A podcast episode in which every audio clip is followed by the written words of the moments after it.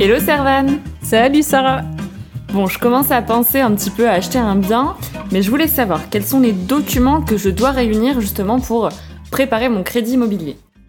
Alors, grosse question.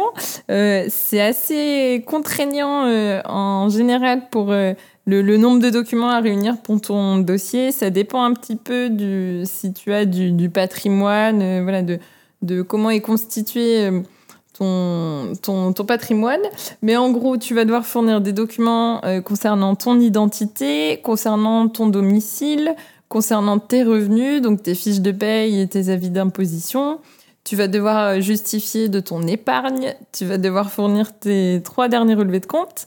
Si tu as des crédits en cours, tu vas devoir donner les tableaux d'amortissement, des crédits. Et enfin, il va falloir donner des justificatifs sur le projet. Donc, en règle générale, ton compromis de vente. Si tu as des travaux à réaliser, tu vas fournir les devis. Euh, voilà. Donc là, c'est pas exhaustif, mais euh, c'est ces domaines-là qu'il va falloir pouvoir renseigner. Ok, ça marche. Merci à toi. En tout cas, on pourra tout retrouver euh, directement dans le détail euh, du podcast. Parfait.